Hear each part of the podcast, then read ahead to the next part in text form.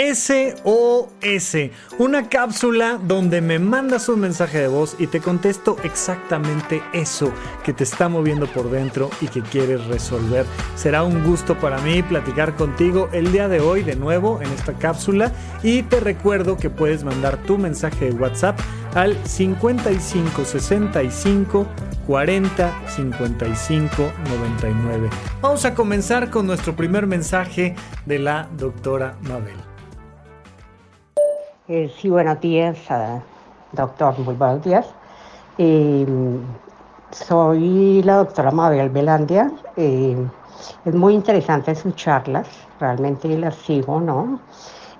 a mí me gustaría conocer de fondo cuáles son las diferencias entre el estrés y la ansiedad. muchas gracias.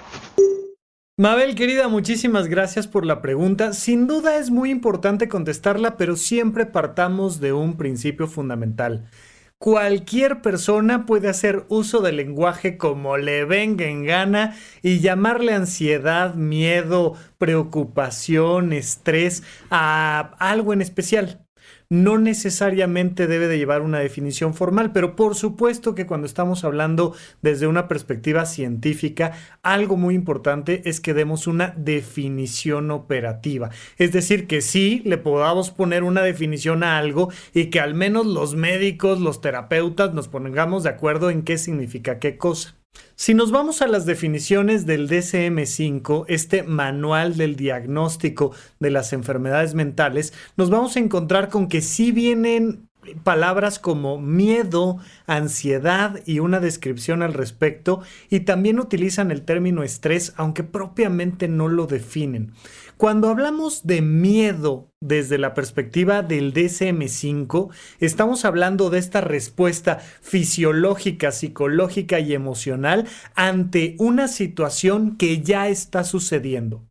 En este momento ya se me están cayendo los libros encima, explotó un tanque de gas, algo pasó ahorita y, y, toda la respuesta fisiológica, emocional y psicológica que tengo en este momento que sonó un balazo, se llama miedo.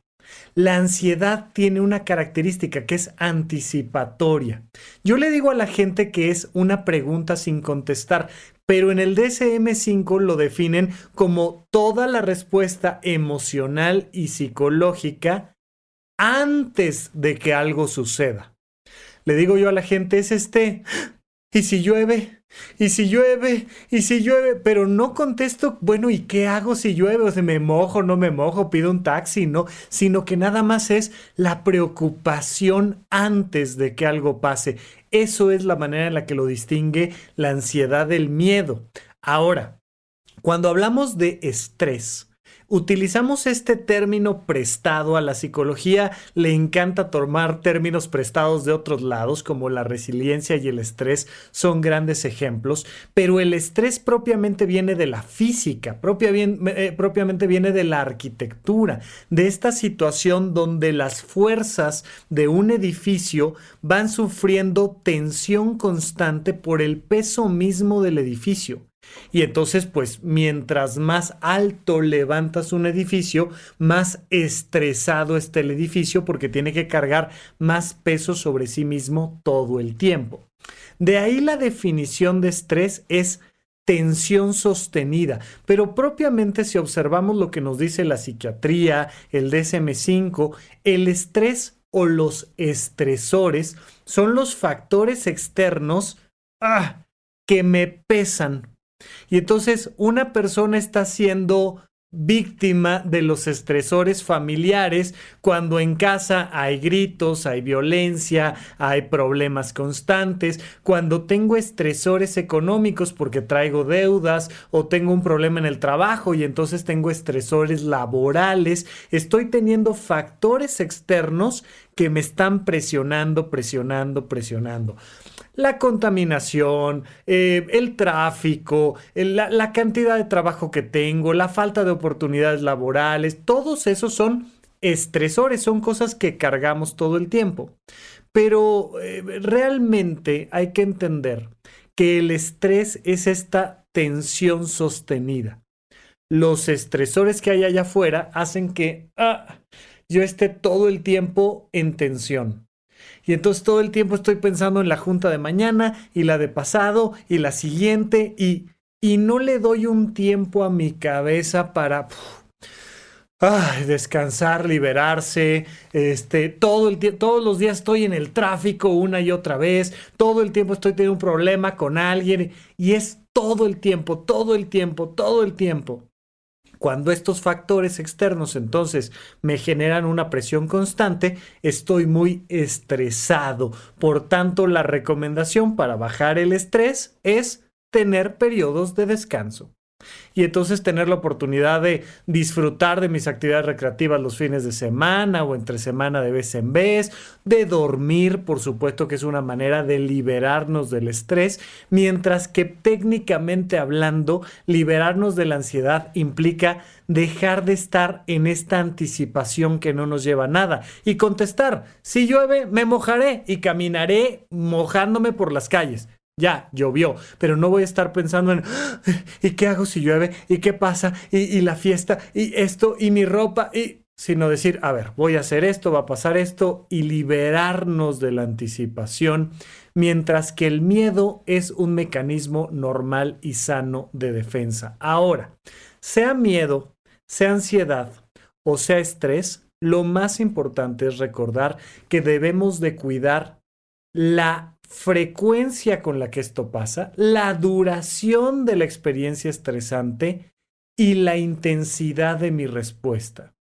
Cuando por miedo, por ansiedad o por estrés, esto pasa constantemente o se alarga demasiado tiempo o sobre todo yo estoy teniendo una respuesta desproporcionada, entonces es que tenemos que buscar el apoyo y la atención de un especialista en psiquiatría.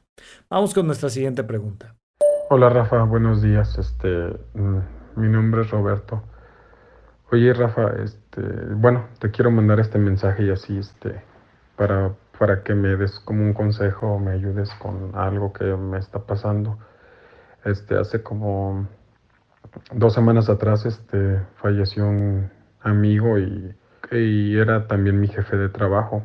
Y fue así como como raro pues este que nos íbamos a ver el, domingo y no llegó y pues dije pues se quedó dormido y ya no llegó y el lunes llegó al trabajo y pues me entero que, que falleció y en vez de ir a pues a trabajar fui a del trabajo fui a, a su funeral y ya a enterrarlo y así. Volví a escuchar tus podcasts y así todo lo que lo que siempre lo que tus podcasts como para reflexionar y lo que siempre dices y así y que lo primero es como resignarse y así para entender que pues ya no está y, y que siempre va que ya que lo que extraño es este la ausencia física porque pues ellos siempre van a vivir en nuestra mente y así y lo escucho y todo y sí lo entiendo pero ah, todavía como que no, me siento como muy, como muy frustrado, como, no sé, muy raro. Y, ejemplo, en el trabajo todo me recuerda a él, siempre siento que lo, que lo veo y, ay, no sé, aunque ya sé que ya no está así, él siempre al final de turno del trabajo, al cambio de turno, él siempre llegaba cuando y llegaba conmigo y me decía que cómo estaba y que qué estaba haciendo y así, porque platicaba muy bien, mucho con él, me llevaba muy, muy, muy bien con él. Salíamos dos o tres veces por semana y así. Y lo extraño mucho, ¿qué crees? Y no sé cómo, qué hago, o sea, que ya que me, no sé, como que me des un consejo, me digas qué es lo que tengo que hacer como para, para ya como que salir de eso. Aún así, este, pues diario lloro y así cuando me acuerdo. Y trato de no sentir como tristeza y así, pero pues como que me es inevitable ayer cuando vi la imagen que pusiste de, los sentimientos y así que pusiste en tu, en tu Instagram, dije, ay, ¿cómo se podrá controlar eso y no sentir esa sensación y, y así? Porque a veces no quiero sentirme triste, pero no sé, de repente, pues no sé, voy por la calle o estoy en el trabajo así, de repente me salen las lágrimas, pero ni siquiera lo pienso, nada más es como un segundo y, ay, pero era eso espero y me puedas este, ayudar y como, no sé, decirme algún método o algo que, que pueda hacer para, como para, como para avanzar más rápido de esto. Muchas gracias, Rafa. Y gracias por todo lo que haces con tus podcasts. Este, me encantan, fíjate que cada que escucho uno de tus podcasts siento que dependiendo de lo que estás hablando, siento que ya me alargué mucho, pero igual quiero agradecerte mucho por todo lo que haces y de verdad nos ayudas mucho a todas las personas. Este, espero, espero un día coincidir y conocerte en persona. Muchas gracias. Roberto, querido, lamento mucho tu pérdida. Te mando un abrazo desde acá. A ver, no es poca cosa. Eh, hay un problema con, con la con, esta manera en la que poco a poco hemos ido pensando en temas de nuestra salud mental y nuestra calidad de vida y hemos empezado a creer que todo el tiempo tenemos que estar felices. Y a veces pasan cosas duras. A veces perdemos a alguien. Y a lo mejor era alguien más cercano, no tan cercano, pero duele. A veces una noticia de lo que está pasando en el mundo nos conmueve, nos rompe y está bien, somos seres humanos, esas cosas pasan. No es poca cosa que alguien con quien convivas frecuentemente se muera. Entonces la primera recomendación siempre va a ser date permiso de sentir. ¿Estás triste? Estás triste. ¿Quieres llorar? Llora. ¿Quieres enojarte? Enójate. No tienes que cumplirle a nadie. Me ha pasado muchas veces que viene gente a terapia y me, dice, es que, es que, ¿por qué no estoy llorando más? O ¿por qué no estoy llorando menos? Es que, ¿por qué me enoja? Es que, ¿por qué me acuerdo y me da risa? Es que... Y como si hubiera una manera correcta de sentir cuando perdemos a alguien. No hay una manera de sentir correcta. Dentro de la perspectiva psiquiátrica, una persona que pasa por un duelo tiene dos meses de, de margen para que un psiquiatra lo considere dentro de un duelo normal. Cuando esto se alarga demasiado, podemos estar considerando que es un duelo complicado, es decir, que es un trastorno depresivo que viene originado por un duelo. Entonces, los primeros dos meses, no te preocupes, es normal. Oye, sí, Rafa, está bien, es normal, pero quiero pasarlo más rápido. Pues entonces no reprimas las emociones. Date oportunidad de contactar y cuando estés en el lugar correcto, porque yo sé que a lo mejor en la oficina no es correcto, a lo mejor estoy en la fila del banco y no es correcto socialmente ponerme a llorar ahí, yo no me voy a sentir en un lugar seguro para expresar mis emociones, pero cuando esté en un lugar donde me sienta con la seguridad para expresar mis emociones, voluntariamente me acuerdo, contacto con la emoción, lloro, eh, me, pongo triste o me da alegría, risa, no importa la emoción que sea. Tus emociones son como una bola de nieve de estas que agitas y, ¿no? Ya sabes, estas esferas que agitas. Y vas a tener emociones que suben y bajan. Es normal. Mientras más las contactes y las expreses, ah, más rápido vas a sentir que tus emociones se van calmando. Punto número dos, la rutina. Definitivamente, una manera importante para trascender un duelo es continuar con nuestra rutina. Y sí, acepto mis emociones y las contacto y las expreso en lugares seguros, pero sigo adelante. Sigo yendo al trabajo, sigo yendo al gimnasio. Oye, pero al principio me cuesta mucho trabajo. Es normal. Oye, faltaste un día, faltaste dos, pero adelante. Ve al gimnasio, sal con tus amigos, ve a ver una película, escucha música, platica de esto sería la tercera recomendación. Contacta con tus emociones, continúa con tu rutina, y platícalo con quien más confianza le tengas, ¿no? Gracias por tomar este espacio para compartirlo, para platicarlo conmigo, pero de repente platicarlo con un amigo, con un terapeuta, con alguien mismo que lo conoció y, decir, oye, fíjate que me ha pasado esto y siento lo otro y simplemente por ponerlo en palabras y expresarlo, ah, voy trascendiendo el duelo de manera más rápida y más funcional.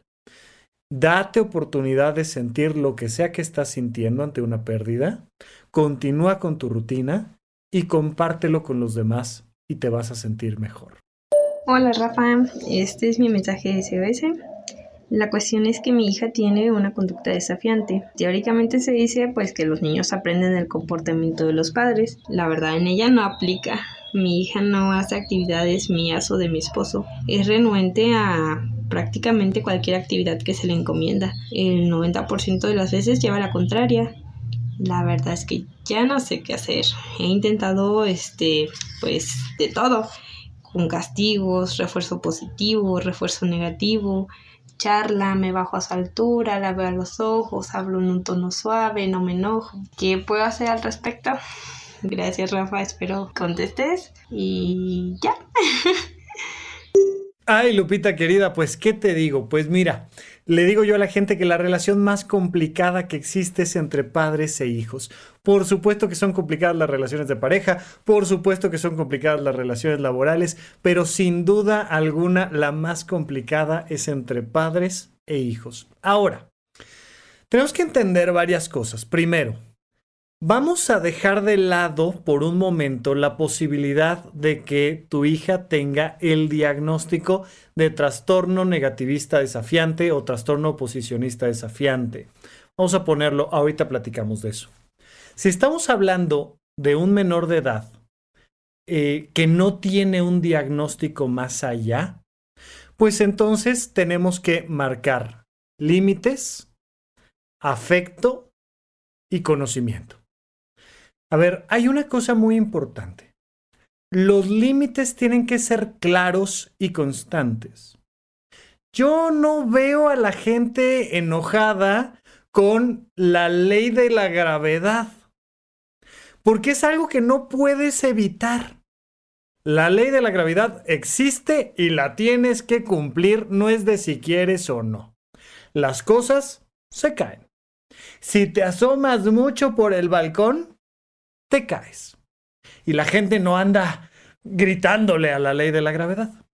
Sin embargo, cuando las cosas, cuando los límites a veces se dan y a veces no se dan, a veces tienes permiso de hacer la tarea y luego de ver la tele y a veces tienes permiso de ver la tele y no hacer la tarea y a veces una cosa y a veces la otra y cuando las reglas no son claras, especialmente para los menores de edad, pues naturalmente puede haber un desafío a las reglas, porque tú y yo y todos los seres humanos queremos hacer el menor esfuerzo posible por todo.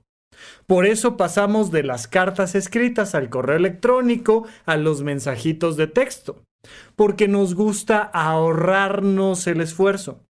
Por eso son tan populares las posibilidades de ahora de pedir comida a domicilio a través de tu celular y no tener que hacer una llamada telefónica o menos ir a la tienda a comprarte la pizza o lo que tú quieras y mucho menos ponerte a hornearla tú. Porque nos gusta ahorrarnos el esfuerzo. Entonces, si tengo la opción de hacer la tarea o no hacer la tarea, pues voy a no hacer la tarea. Sí, pero es que aquí en casa todo el mundo hace la tarea y entonces yo como que automáticamente debería de querer hacer la tarea. No. Es que no se quiere lavar las manos. No, ni yo tampoco. Oye, es que no se quiere bañar. qué flojera, bañarse está horrible. O sea, claro. Hay que entender que las personas van a buscar evitar el esfuerzo.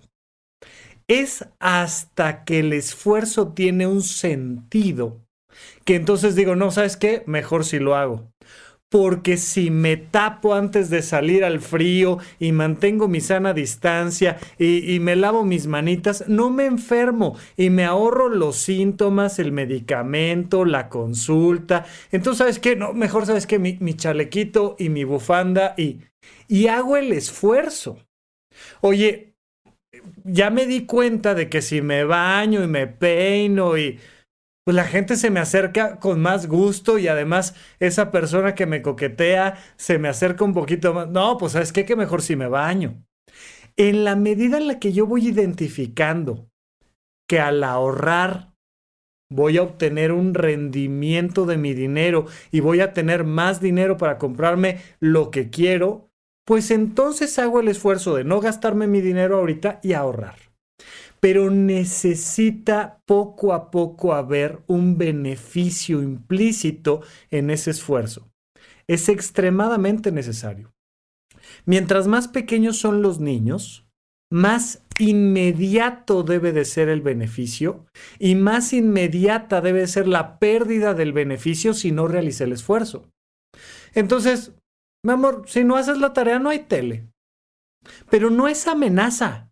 Ah, es que tu única responsabilidad es hacer la tarea y, y entonces subo el tono de voz y te grito y te agarro a chanclazos y... No, no, no, no, no, no, no, no. Como la gravedad, en silencio. Si te asomas demasiado te caes. Mira, inténtalo. O sea, pero no es amenaza. Así es. Si no haces la tarea, no hay tele. Pero la tele está No hay cable para conectar la tele. No hay luz eléctrica. No hay internet. No, no hay. Una vez que haces la tarea, inmediatamente hay tele. Oye, si te lavas las manos, hay comida. Si no te lavas las manos, no hay comida. Pero no hay dulces, no hay este, agua, no. En cuanto te lavas las manos, hay comida. Yo sé que es muy difícil y por eso te digo, la relación padres-hijos es la más complicada, porque esto es 24/7, nada más los primeros 21 años de vida, ya después las cosas se calman un poquito más. Entonces cuesta mucho trabajo estar poniendo límites todo el tiempo, todo el tiempo, todo el tiempo, todo el tiempo. Ahora, quitémonos de la cabeza la idea de que como ya le puse límites, ya a partir de ahora se va a portar muy bien. No. Le voy a poner límites y límites y límites y límites y límites. Y es una persona que va a manejar a exceso de velocidad por periférico una vez y otra vez y otra vez y otra vez. Y pues le llega su multa, le llega su multa, no puede verificar, lo mandamos a hacer el servicio social. O sea, no esperes que se porte bien. No va a pasar. Independientemente, hay que seguir poniendo límites y estructura. Pero al mismo tiempo, hay que dar todo el amor y el cariño. Dar amor y cariño no es quitar el límite. Mi amor, te amo con todo el alma, pero si te avientas te caes. O sea, la ley de gravedad ahí está. Te ame o te deje de amar, yo te amo. Pero pues si te avientas al suelo te va a doler, porque pues ley de gravedad. Oye, mi amor, yo te amo, te amo profundamente y me encanta si te adoro y estoy para servirte. En cuanto terminas de hacer la tarea, aparece el cable para la televisión. Listo. No hay tarea, no aparece el cable para la televisión, pero de que te amo, te, amo, te adoro, todo bien. Y una de las mejores maneras para no entrar en ¡ah! esta agresión hacia nuestros hijos es recordar que el 70% de la comunicación es no verbal. La gran mayoría de la comunicación humana es no verbal. Entonces dejemos de tratar de hablar con los hijos. Es que si los ves a los ojos y les platicas la importancia de que se vayan a dormir temprano, porque entonces su sistema nervioso central va a recuperar la serotonina. Nada de eso sirve. No, no, no, no. Simple y sencillamente, no. Ahora, es tal hora y se apaga la luz. O sea, no te lo voy a platicar. Te agarro de la manita y te llevo al cuarto y a dormir. Ay, pero es que los niños son súper inteligentes. Claro, son tan inteligentes que son bien manipuladores. Entonces, las cosas con todo el amor, con todo el respeto, sin gritos, y la mejor manera para no gritar es no abrir la boca, sin gritos, evidentemente sin golpes, pero con límites súper claros. Oh, llegó tal hora, son las 8 de la noche, pues se apagan las luces. Pum, pum, pum, pum. Se, se va la energía eléctrica de la casa. Punto. Se acabó. Oye, es tal hora, pues, pues, si te lavas las manos hay comida. Y ya. En el momento en el que empezamos a discutir con los niños, perdemos la batalla. La primera vez, si quiero utilizar las palabras, la primera vez te explico. La segunda vez enfatizo. La tercera vez ya nada más actúo. Mi amor, son las 8 de la noche, nos toca irnos a dormir. ¿Por qué me tengo que ir a dormir? Bueno, pues mira, a ti te toca dormir a las 8 de la noche para descansar y tener energía para mañana, que es día de escuela. Pues no tengo sueño. Son las 8 de la noche, es hora de dormir. Pues no, me vale, no quiero. la agarro de la manita, la llevo y se apagan todas las luces de la casa. Se va la electricidad, le quito los fusibles a la casa, se apaga la luz, se apaga el internet, la luz, los celulares, todo, se acabó. Pero ya no te lo digo, ni te amenazo, ni te explico más. Te expliqué una vez, te enfaticé la segunda y la tercera ya no hablo, ya solamente actúo. Ahora, si entendemos que la base de esto son los límites, que hay que hacerlo con mucho cariño y dándoles educación, hay que entender una tercera cosa muy importante, que es que los niños requieren de responsabilidades físicas. Tenemos que ponerlos a trabajar. No me refiero a meterlos a las fábricas a producir metales. Me refiero a cada día en casa tienen que ir teniendo más y más responsabilidades físicas. A ti te toca poner la mesa, a ti te toca barrer, a ti te toca hacer la cama, a ti te toca, pero de, de tienen que compartir las responsabilidades y físicamente tienen que hacer cosas. Por supuesto, también físicamente tienen que divertirse, salir a correr, disfrutar de sus amigos, las pelotas. O sea, pues sí, también, también. Físicamente tienen que estar activos y tener responsabilidades. Les vamos a hablar con todo el amor y con todo el cariño, pero los límites tienen que ser claros y constantes y no esperar que porque sigamos estas recomendaciones, ¡pabam! la persona se va a convertir en la niña más educada y amorosa y cumplida y no. Esto hay que hacerlo los próximos 25 años de su vida. ¿Qué te digo? Así es, ni hablar. Es parte de ser mamá, de ser papá, pues es lo que toca, ni hablar.